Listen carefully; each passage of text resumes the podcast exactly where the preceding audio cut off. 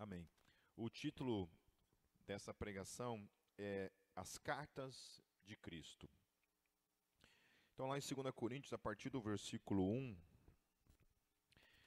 será que com isso estamos começando a nos recomendar a nós mesmos novamente? Será que precisamos, como alguns, de cartas de recomendação para vocês ou da parte de vocês? Então, como nós estivemos vendo em toda a primeira carta de Paulo aos Coríntios, existia toda essa questão envolvendo o reconhecimento do, do chamado de Paulo como, como apóstolo. Por incrível que pareça, aquele que havia fundado aquela igreja, na sua segunda viagem missionária, enfrentava um problema que era a falta de reconhecimento do seu, do seu ministério, entre alguns na igreja de Corinto. Alguns lá simplesmente invocaram com o homem, criaram toda uma questão de partidarismo dentro da, da igreja e né, criou aquela questão de eu sou de Apolo, eu sou de Paulo. Então havia toda essa questão do partidarismo lá em Corinto né, e e aí Paulo simplesmente, o cara que tinha fundado a igreja, que tinha ficado lá um ano e meio discipulando, ensinando aquela igreja, estava enfrentando essa problemática. Então, de novo, que está falando, né, e como eu tinha falado no domingo passado, a segunda carta de Paulo aos Coríntios provavelmente é a terceira carta, né, ou até mais, porque uma das coisas que aconteciam muito é que as cartas eram enviadas e as cartas eram copiadas, mas nem sempre. Às vezes acontecia simplesmente a, a carta se extraviar, né, ou acontecer alguma, algum problema com a próprio com o próprio papiro, né, onde era copiado isso, onde era escrito isso, e simplesmente isso se perdia e nós não temos acesso. Né. Estava falando que, por exemplo, a carta de Paulo aos Laodicenses, ela nem entrou no cânon né, que dos 27 livros do Novo Testamento. Ela foi encontrada recentemente, mas ela não entrou no cânon da Bíblia Sagrada. Né. Então, e o próprio Paulo testifica que ele escreveu essa carta, como a gente viu domingo passado. Depois, se quiser dar uma olhada lá na, na pregação domingo passado, para você se inteirar a respeito disso. Então, Paulo tinha fundado a igreja de Corinto e agora perguntava em tom questionador. Né? Aquele que havia fundado a igreja de Corinto precisava de carta de recomendação. Vocês têm certeza disso? Que eu, aquele que fundei essa igreja, preciso ser recomendado para vocês? Então, vocês mesmos são a nossa carta escrita em nosso coração, conhecida e lida por todos. Então, Paulo não precisava de uma carta de recomendação. Eles mesmo, ou seja, aqueles que ele havia gerado como fruto do seu ministério, do seu do seu chamado, eles mesmos eram a própria carta de recomendação que testificava acerca do seu chamado, acerca de quem ele era. Ele não precisava que pessoas, outras pessoas precisavam estar reconhecendo o chamado dele. Eles mesmos, como fruto do seu ministério, do seu chamado, era essa carta que então reconhecia o chamado e o apostolado dele. Né? Então ele vai confirmar isso no próximo versículo, que é o versículo 3. Olha só o que ele fala. Vocês demonstram que são uma carta de Cristo. Resultado do quê? Do nosso ministério. Então, eles eram o, o que validava o seu ministério.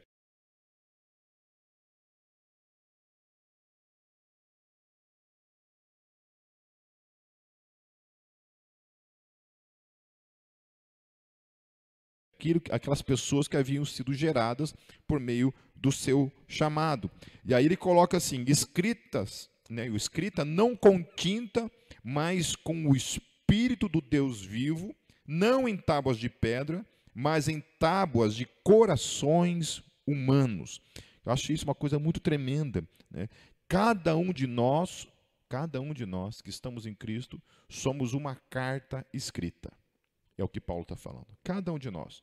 Nós somos uma carta que tem sido escrita, que foi, tem sido e será escrita. Cada um de nós somos o resultado do ministério de alguém. Alguém um dia pregou o evangelho ou alguém foi o meio pelo qual me levou até alguém que pregou o evangelho. Ou alguém orou pela minha vida para que Deus usasse de misericórdia para com a minha vida, para que hoje eu estivesse no Evangelho. Eu já testifiquei isso diversas vezes para vocês, mas lá no meu tempo de igreja presbiteriana, lá em Foz do Iguaçu, tinha uma senhorinha bem idosa, uma paraguaia. É, cabelinho bem branco, é, ainda falava é, espanhol e às vezes misturava com guarani. Quando ela misturava com guarani, eu não entendia mais nada. Mas ela chegava lá e sempre era eu o alvo. É interessante, né? Minha família tinha cinco irmãos, mas eu que era o endemoniado que ela ia sempre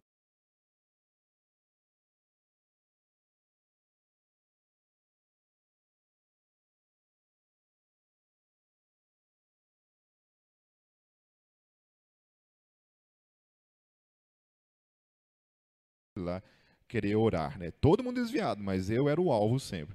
Então ela chegava já né, e me chamava, né? Lá a gente tinha um hotel e tinha a parte do, do refeitório ali, e ela sempre me chamava lá, ela falava assim, me dava uma Bíblia, pedia para eu ler, né? E às vezes ela me dava um panfletinho, esses panfletinhos todos cheios de florzinha assim, sabe? Ela é, leia, né? Eu lia para ela aquilo ali, dela vamos orar. E uma coisa que ela sempre me falava, ela falava assim, é, que eu tinha que tomar cuidado com as mulheres. Ela sempre falava isso para mim, entendeu? Já sabia, né, do que se tratava, né? O, o, o, quando a Bíblia fala que o diabo está ao nosso derredor, né? Ela, ela, chamava de mulheres esse diabo. Ela falava que eram as mulheres, que eu tinha que tomar muito cuidado com, la, com. Ela falava, tem que tomar cuidado com lasticas. Ela falava. Então, ela sempre estava ali orando e eu creio nisso. Eu creio que eu sou fruto das orações dessa mulher.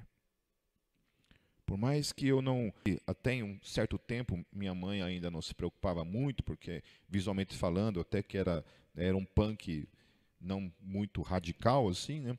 Mas quando eu, eu fiz um moicano no meu cabelo, lá nos anos, nos anos 80, queridos, hoje você vê aí jogador de futebol usando moicano, e está tudo certo. Nos anos 80, você usar um moicano, vocês não tinham. Você ter uma tatuagem era coisa de bandido. Literalmente. Quem tivesse tatuagem nos anos 80 era bandido. A polícia já te parava na hora já te prendia. Ela nem sabia porque estava prendendo você, mas com certeza você era bandido. Você estava devendo. Nos anos 80, isso. E aí, imagine, né, eu morava lá em Foz do Iguaçu, né, que é uma cidade interior, ainda que seja uma cidade turística.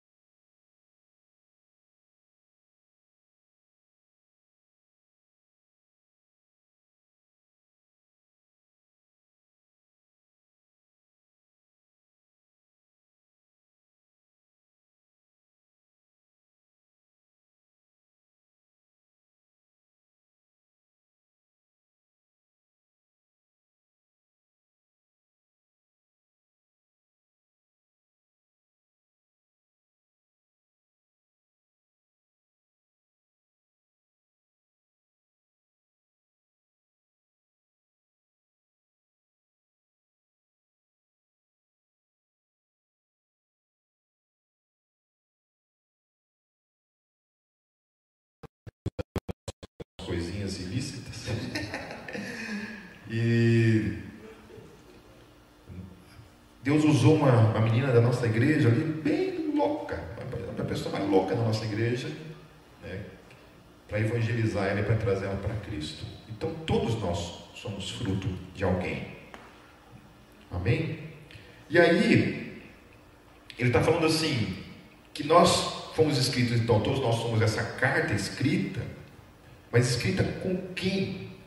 Por quem? Quem que escreveu essa carta? Quem que começa a escrever essa carta? Usando, obviamente, vida de pessoas, mas aqui está dizendo assim: cada um de nós somos uma carta escrita, não com tinta, mas com o Espírito do Deus vivo. Então, olha que coisa tremenda. Não sou eu que escrevo em mim mesmo, não é nem o ser humano que tem esse poder de escrever essa carta, mas Paulo está falando: olha, vocês são o fruto do meu ministério, porém, quem que começou a escrever por meio da minha vida, na vida de vocês, é o Espírito Santo de Deus. É Ele quem começa a escrever essa carta. Então, vocês conseguem ter consciência disso, queridos? Do poder disso, da dimensão disso, de que quem inicia, quem escreve essa carta é o Espírito de Deus não é o fruto de outra coisa a não ser o fruto do Espírito Santo de Deus, que é Ele que começa a obra na nossa vida, é o que Paulo está falando.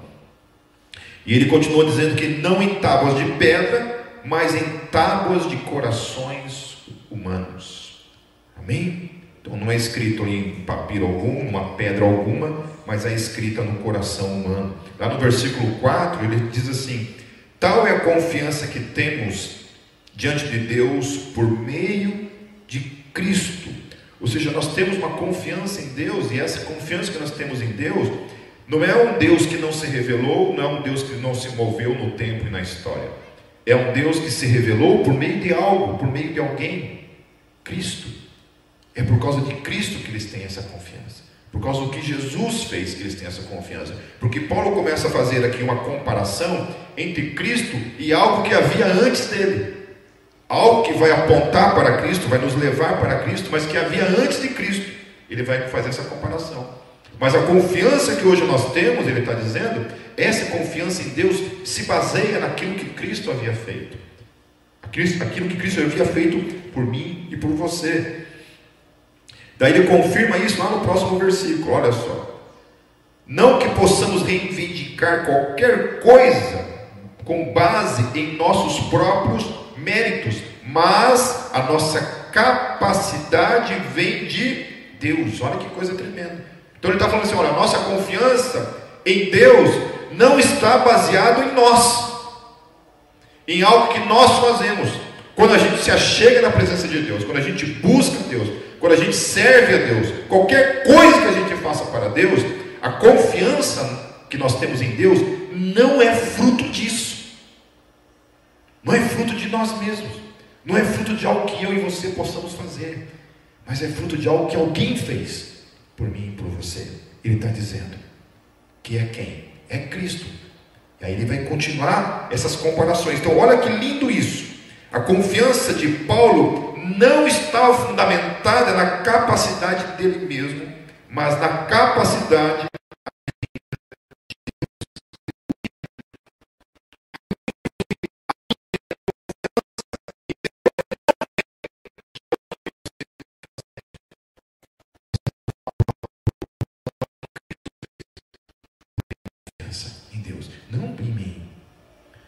Eu não, não estou aqui em cima usando esse microfone ousadamente falando da palavra de Deus por causa de algo em mim, de mim mesmo, por causa de algo que eu fiz, mas é por causa de algo que Cristo fez que eu ouso estar aqui. Porque se for baseado no que algo que eu tenha feito, eu não estaria aqui.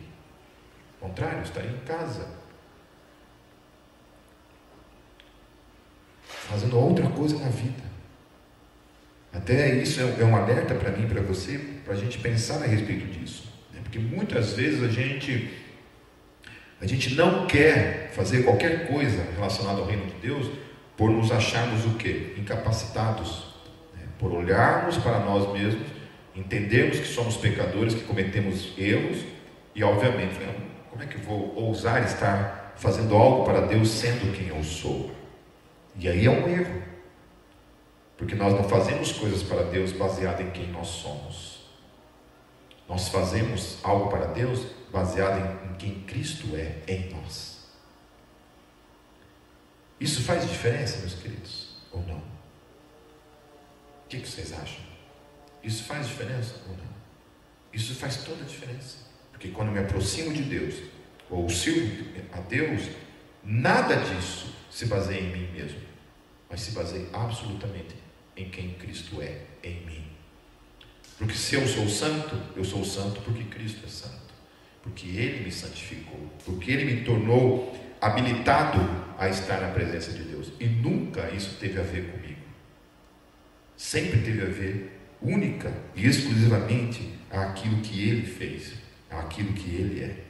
No versículo 6 diz: Ele nos capacitou, aleluia quem que nos capacitou?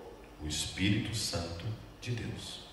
Ele nos capacitou para sermos ministros de uma nova aliança, não da letra, mas do Espírito. Daí essa, essa, esse final de frase que ele utiliza aqui, ele faz duas afirmações que são extraídas o tempo todo desse contexto e utilizadas num contexto que não tem nada a ver com ele. Porque ele fala assim: Pois a letra mata, mas o espírito vivifica. E aí um monte de gente pega essas, essas duas afirmações aqui, extrai do seu contexto para dizer o seguinte, por exemplo. É, quando Paulo fala lá num culto pentecostal, ele trata a questão da, da forma desordeira, como muitas vezes acontece, onde tem 500 pessoas no recinto e 499,9 pessoas estão falando em línguas ao mesmo tempo. E Paulo chega e fala assim: Olha, eu é uma ordem que não vem de mim mesmo, é uma ordem que vem da parte do Senhor. E a ordem que vem da parte do Senhor é o seguinte: só pode falar um de cada vez. Um de cada vez. E tem que ter intérprete, ele fala. Paulo está sendo chato? Não. Quem está sendo chato? Quem que deu a ordem? Pode falar. Quem que deu a ordem? Deus deu a ordem. Estão entendendo? Então os caras pegam esse texto aqui, eu já vou explicar o que, ele significa. Então dizendo assim, Deus é chato. Deus é inimigo de Deus mesmo. Porque eles falam assim, a letra mata, está dizendo assim que o que Deus ordenou mata, mas o Espírito vivifica. Ou seja, a ordem de Deus mata o próprio Espírito. Quando é tirado do seu contexto e utilizado desta forma. Paulo falou: olha, vocês não podem, vocês têm que ter ordem. E essa ordenança não vem de mim, essa ordenança vem do Senhor. É um de cada vez. E tem que ter intérprete, não fique calado, ele fala. E ele fala, essa ordem vem da parte do Senhor. Então fala assim, por quê? Porque está dizendo assim, a letra mata, o que se utiliza é dizendo que a Bíblia mata, mas o Espírito vivifica. É como se o Espírito Santo de Deus ele fosse um agente que agisse de alguma forma contrária à própria palavra, à própria ordenança que veio da parte dele. Então ele manda uma coisa, aí ele fala para você não obedecer aquilo que ele mandou você fazer. Está entendendo a conclusão? Confundiu aí? Deu um chute no cérebro aí? Está entendendo? Que a implicação de você tirar esse texto do seu contexto para ele falar esse tipo de coisa é contrária à própria palavra de Deus. É uma afirmação, em outras palavras, herética. E eu já falei isso. Na minha época de ignorância, quando eu estava muito inclinado para as coisas pentecostais, assim, não estou dizendo, não sou contra o pentecostalismo, não é disso que eu estou falando. Eu estou falando de algumas questões que acontecem no meio pentecostal e que são contrárias à palavra e que se utiliza esse texto para validar uma coisa que é contrária à própria palavra. Então, Paulo continua dizendo o seguinte, para a gente entender essa questão da letra mata. Ele fala que nós somos ministros de uma nova aliança, é algo novo. Existia uma velha aliança e agora existe uma nova aliança. Aí ele fala uma aliança não da letra, mas do espírito. E ele fala então: a letra mata, mas o espírito vivifica. Paulo está com isso fazendo uma, trazendo uma informação muito interessante. Ele está dizendo que a letra ou a lei, então todas as vezes que você lê assim, a letra mata, você substitua essa palavra letra por lei. Substitua por lei. Que esse é o sentido dessa palavra letra que aparece ali. Ok? Então, toda vez que você falar alguma coisa assim, ó, a letra mata. Não, substitua. Fala, a lei mata. Porque esse é o sentido que o texto está dizendo para mim e para você. A lei mata, mas o Espírito vivifica. É, como ele falará no versículo seguinte. Então, é fundamentada no esforço humano. Então, a lei, ela é baseada no esforço humano. Por que no esforço humano? Porque Deus revela a lei e você precisa ser salvo por meio da obediência total, absoluta àquilo que ele ordenou por meio da lei. Ou seja, se você não obedecer aquilo ali na sua totalidade, você não será salvo. Para que você seja salvo, você tem que se esforçar, fazer de tudo na sua vida, desde lá, né, que é uma coisa que também não tem sentido nenhum, mas digamos assim, que desde a tua concepção, você teria que viver a sua vida na sua totalidade, absolutamente santo, íntegro, sem nunca, jamais cometer nenhum tipo de pecado. Alguém arrisca dizer se alguém algum dia conseguiu viver isso na sua vida? Não. Davi falou que eu fui concebido em pecado. Logo, a hora que, você, a hora que ele foi concebido, ou seja, a concepção de Davi, já era, o considerava um pecador. Porque o pecado não entra por mim e por você no mundo. Não somos aquilo, não é aquilo que nós fazemos que nos torna pecadores, é aquilo que nós somos. Por causa de quem? Por causa de mim e de você? Não, por causa daquilo que Adão fez.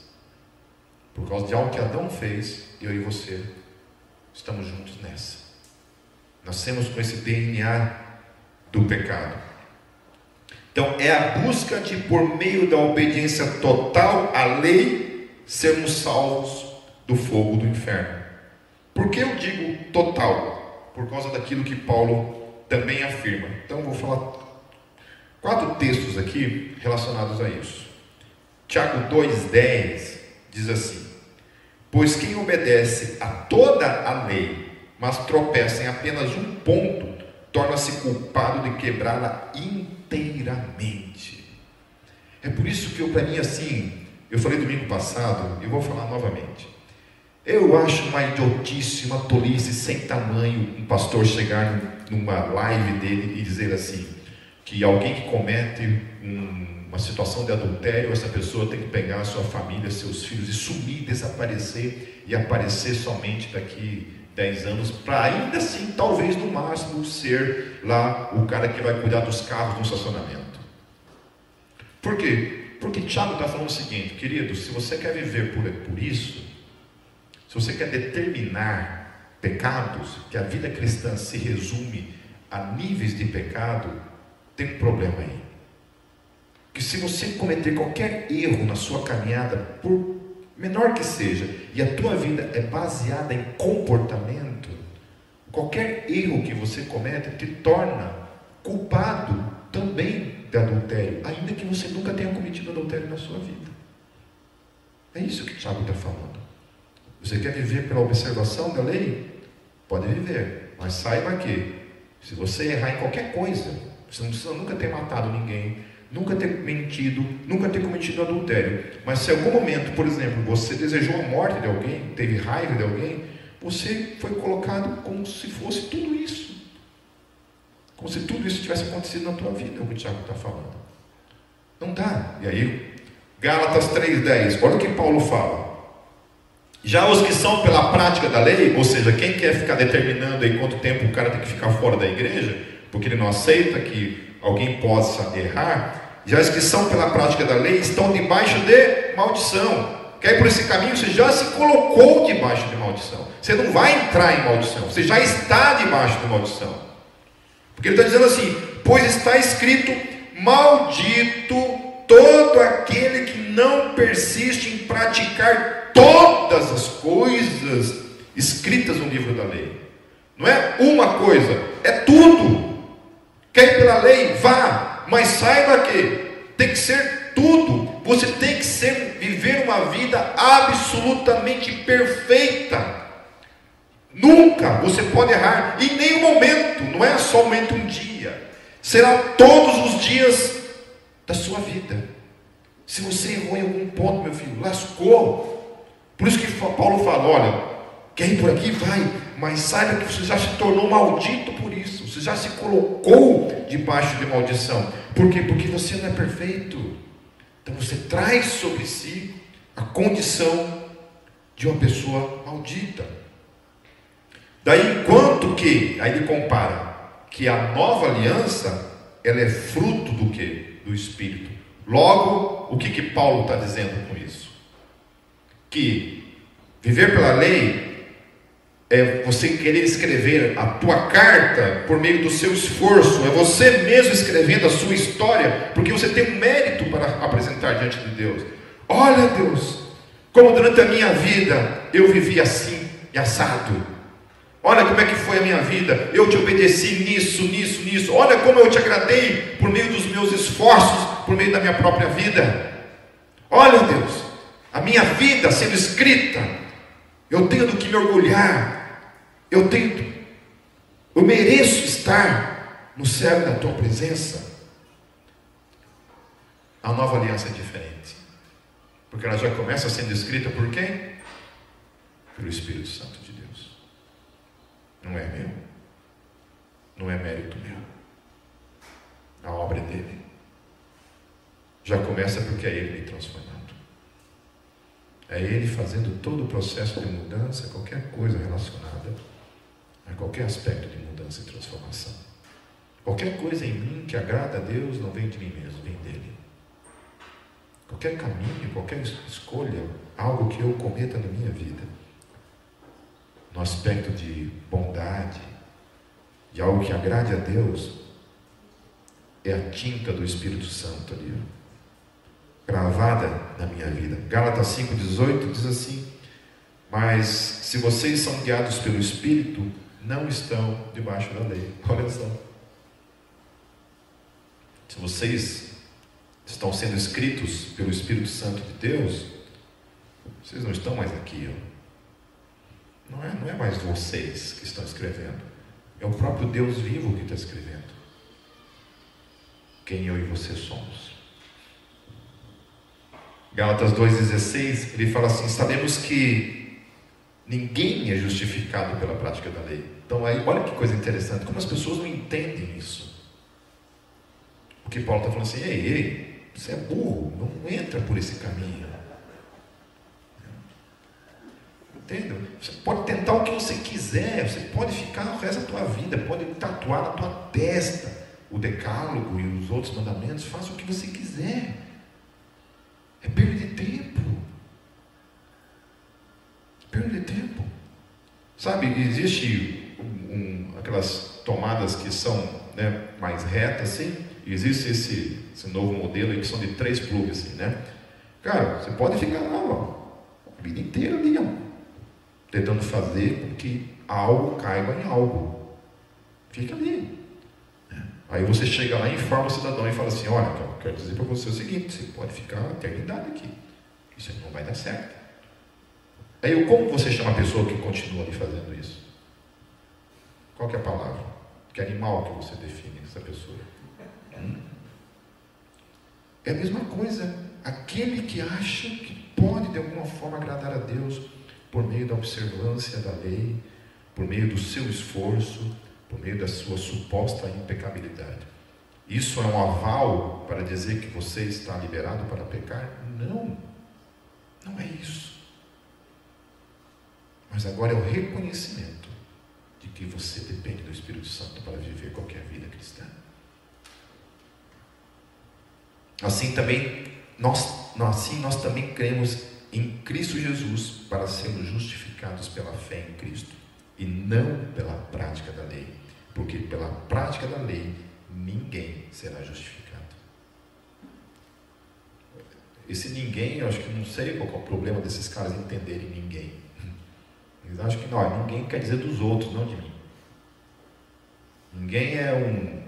Porque hoje em dia também está meio difícil, né? Porque os caras mudaram as palavras, né? As palavras não significam mais as mesmas coisas. Hoje está difícil, você acha que você sabe algo acerca de uma palavra, e quando você viu, aquela palavra não significa mais aquilo que você aprendeu na escola. Antes a gente sabia o que era homem e mulher, hoje a gente não sabe mais o que é homem e mulher. Isso não significa mais nada. Essa palavra não significa absolutamente mais nada. Homem não significa nada e mulher não significa nada.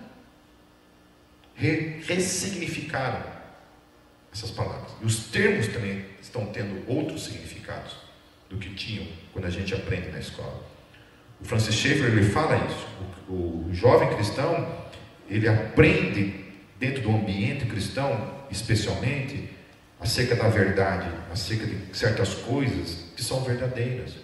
E eles são depois inseridos dentro de uma cultura, de uma sociedade, a qual aquelas coisas não servem para mais nada, não tem mais os mesmos significados que para nós tinha. Antes para nós, isso era verdade e isso era mentira. Hoje, isso é verdade, isso é verdade, isso é verdade, isso é verdade. Cada um faz a sua verdade e acabou.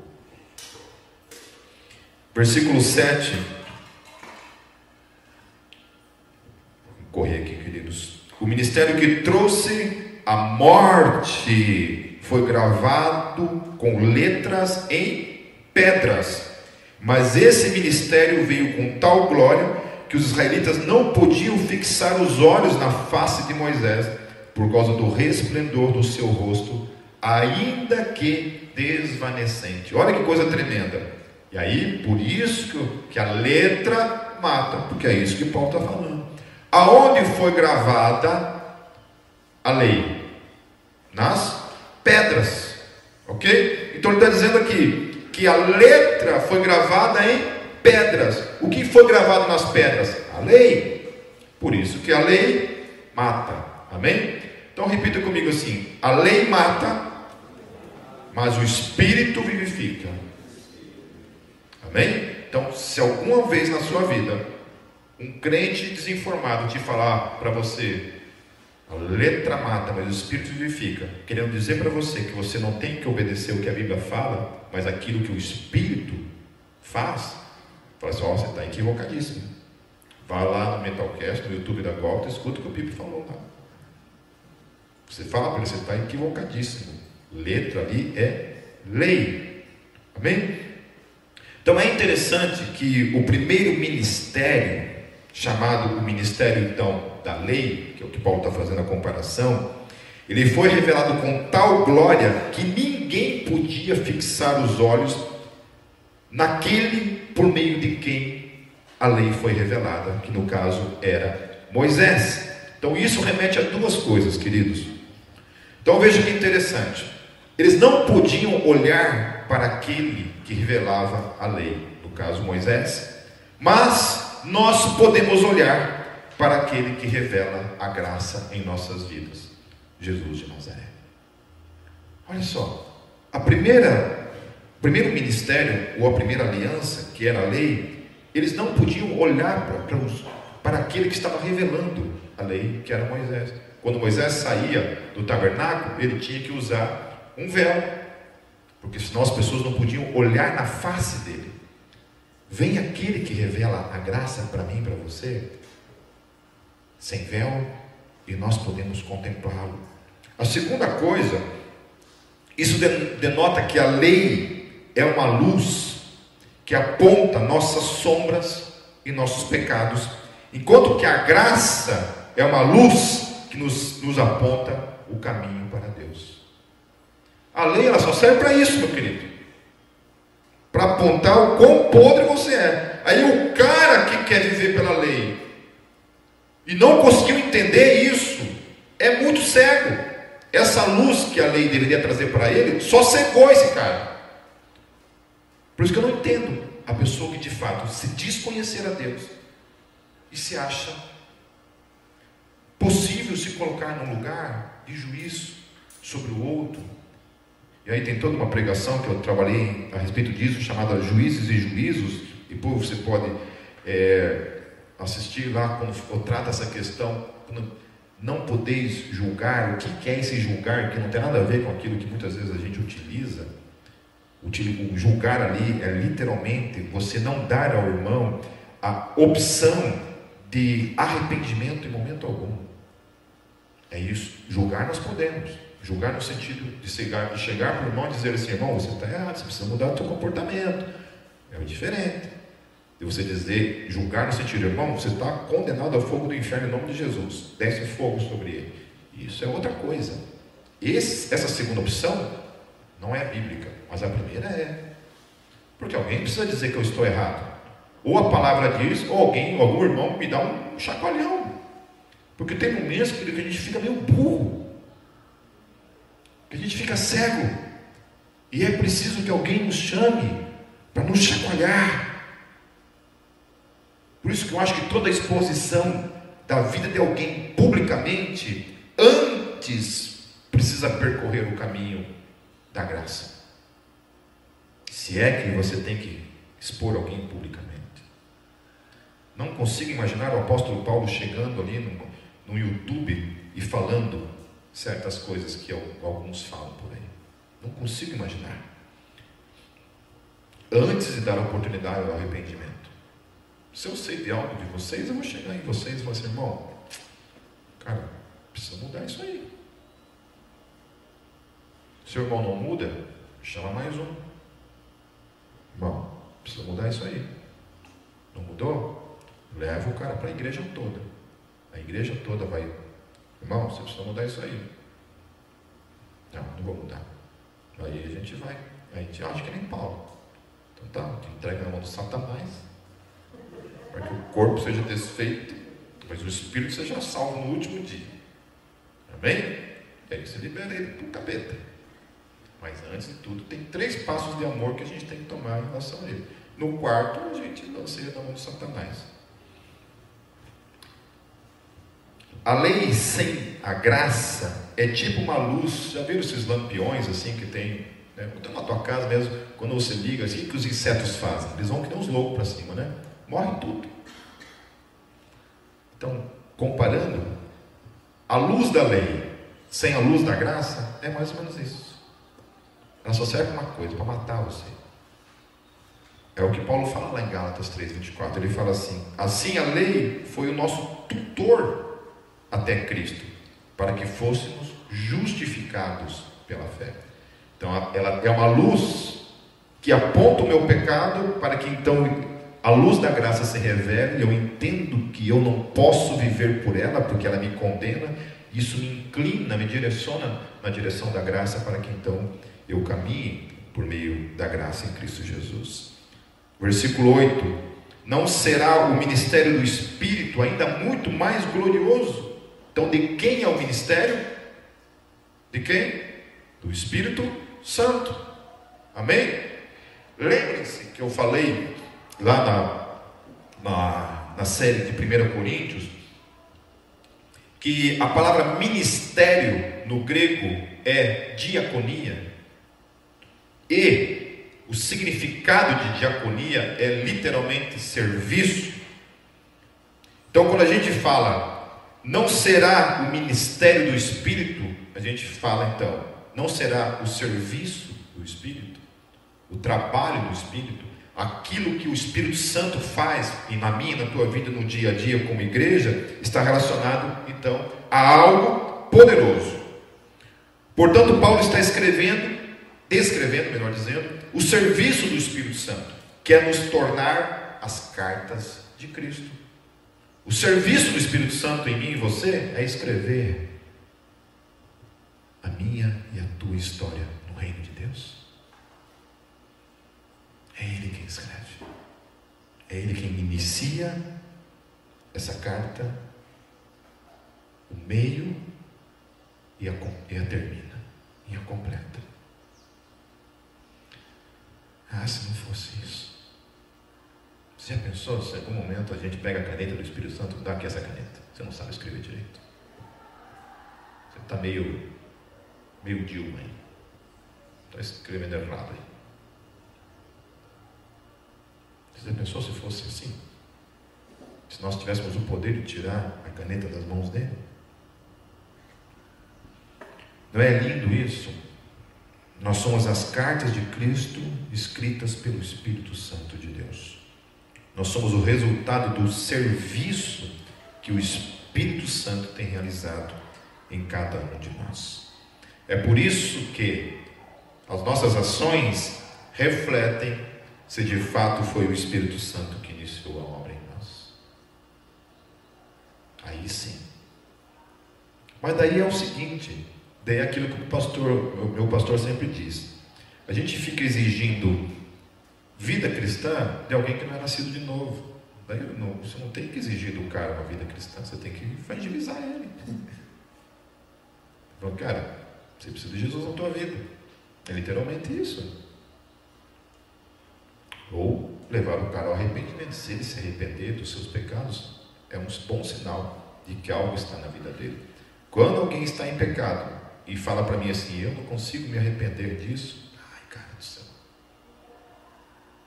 Isso é uma clara demonstração que alguma coisa está errada. Que alguma coisa está errada na essência desse ser.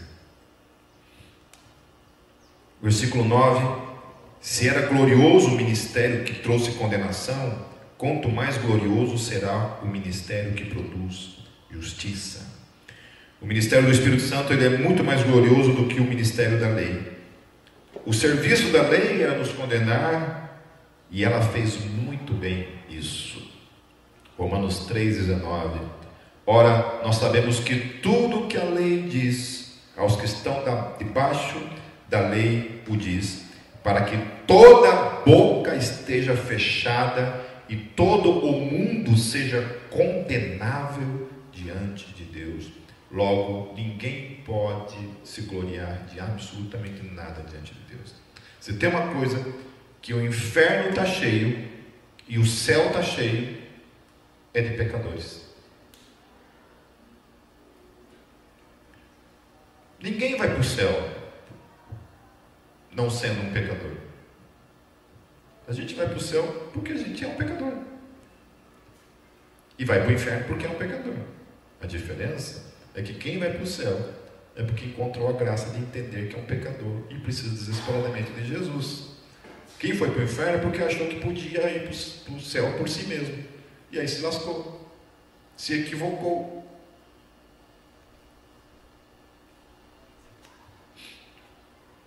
Versículo 10: Pois o que outrora foi glorioso, agora não tem glória, em comparação com a glória insuperável. Então a lei não tem glória, agora a glória insuperável é a quem vem como fruto do Espírito, do serviço do Espírito Santo em nós, o de manifestar a graça de Cristo em cada um de nós. No versículo 11: E se o que estava se desvanecendo se manifestou com glória, quanto maior será a glória do que permanece. Ela estava se desvanecendo por quê?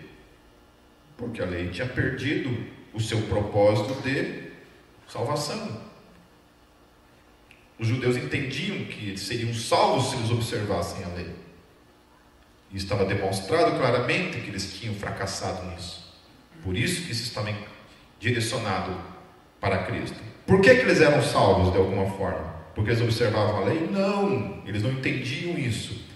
A única razão pela qual os judeus eram salvos antes de Cristo era por causa de uma única coisa: que todos os anos eles pegavam um cordeiro pascal, levavam lá no templo, e esse cordeiro era sacrificado dentro do Santo dos Santos, era derramado sangue, alguém morria por eles, e esse cordeiro era a sombra de Cristo, e por causa desse ato, eles eram salvos.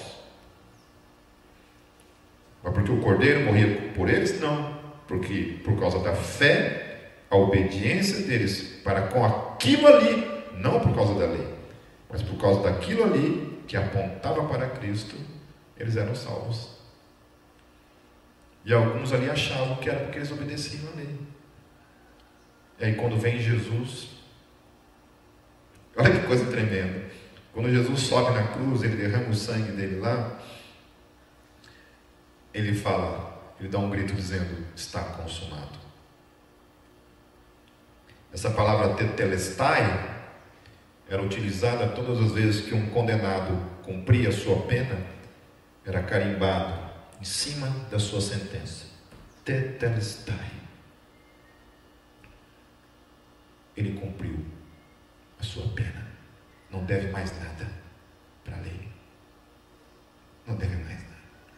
Quando Jesus morre a minha e a tua condenação, ele grita: está consumado. A condenação que estava sobre a Mariana, sobre o Kenny, sobre o Marcelo, sobre o Bob, sobre a Carol, sobre o Pipe, sobre a Cátia, sobre o Marlon, sobre a Carol, sobre o Anjo, sobre todos nós.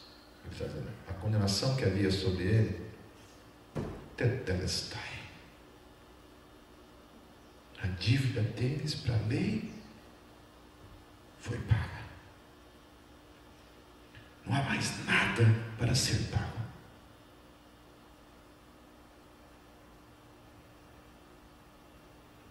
E aí Jesus silencia a voz de Satanás diante do trono de Deus que nos acusava de dia e de noite. Satanás. Acabou. Ele despoja os principados as potestades. Jesus falou assim: agora chegou o tempo de eu expulsar o príncipe deste mundo ele perde todo o seu poder de acusação para com os filhos de Deus. Aqueles que o Espírito Santo começou a escrever. As cartas lindas que somos eu e você.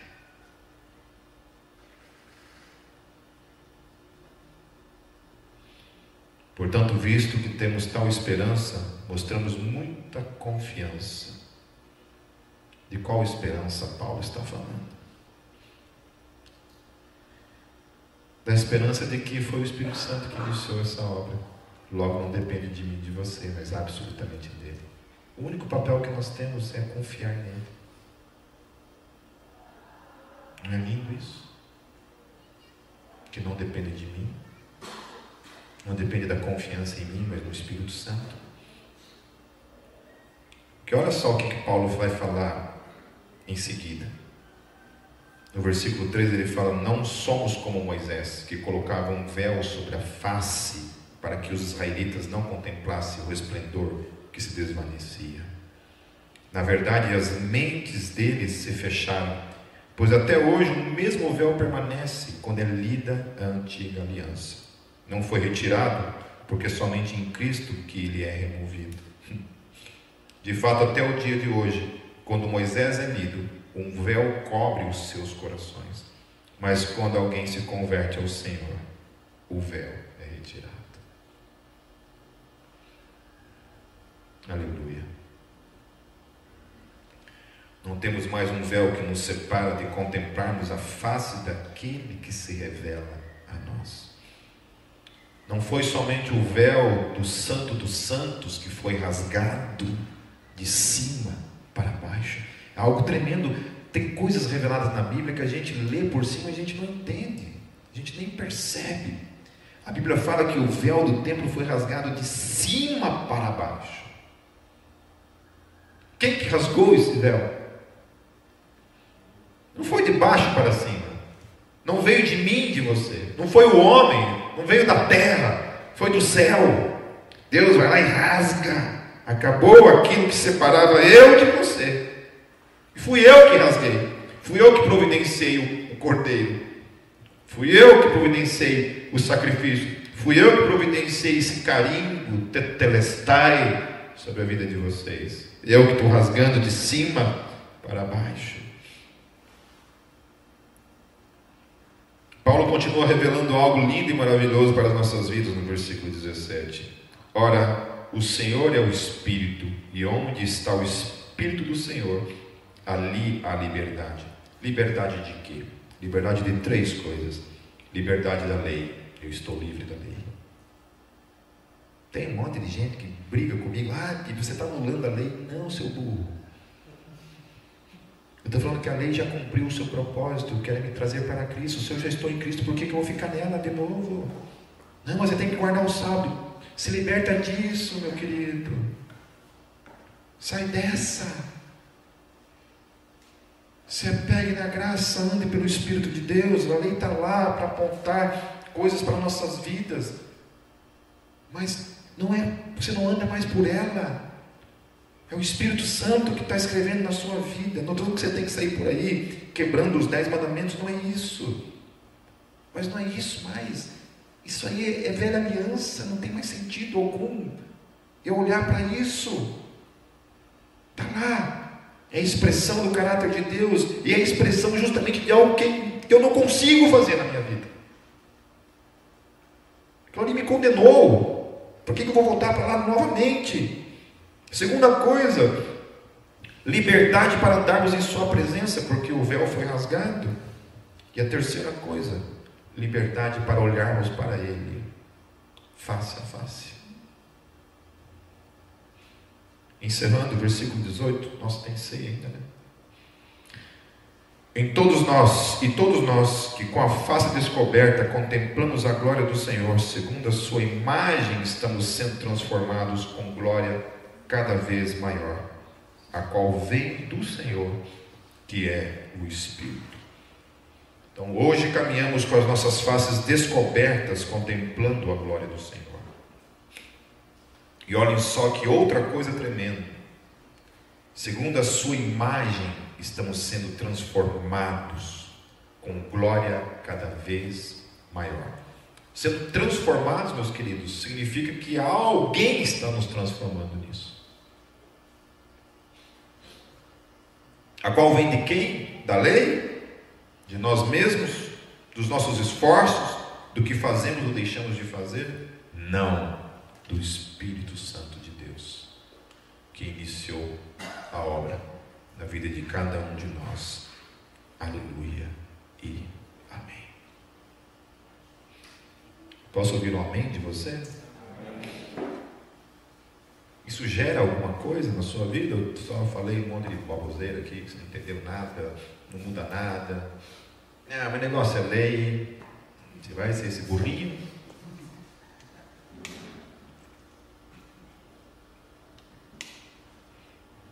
Amém. Quem vai servir isso? Venham aqui na frente, pode ficar um de cada lado aqui, para a gente orar.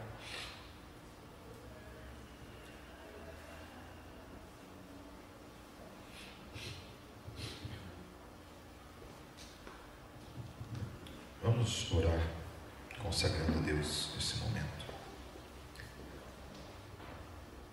Senhor, nós consagramos esses alimentos diante do Senhor. Eles, nesse momento, Senhor Jesus, deixam de ser simples elementos como pão e vinho, para representarem, Senhor Jesus, o teu corpo e o teu sangue vertido naquela consagramos ao Senhor em teu nome. Amém. Pode servir.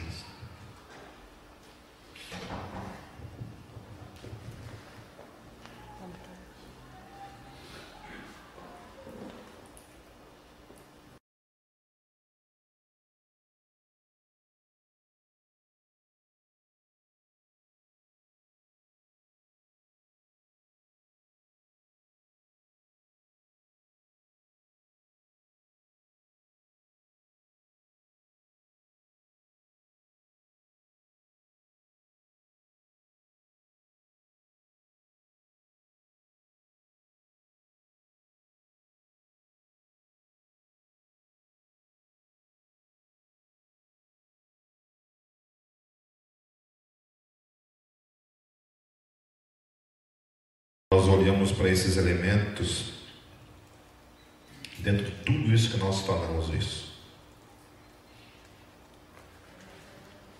Só foi possível que algo se iniciasse na nossa vida por causa daquilo que Cristo fez por cada um de nós.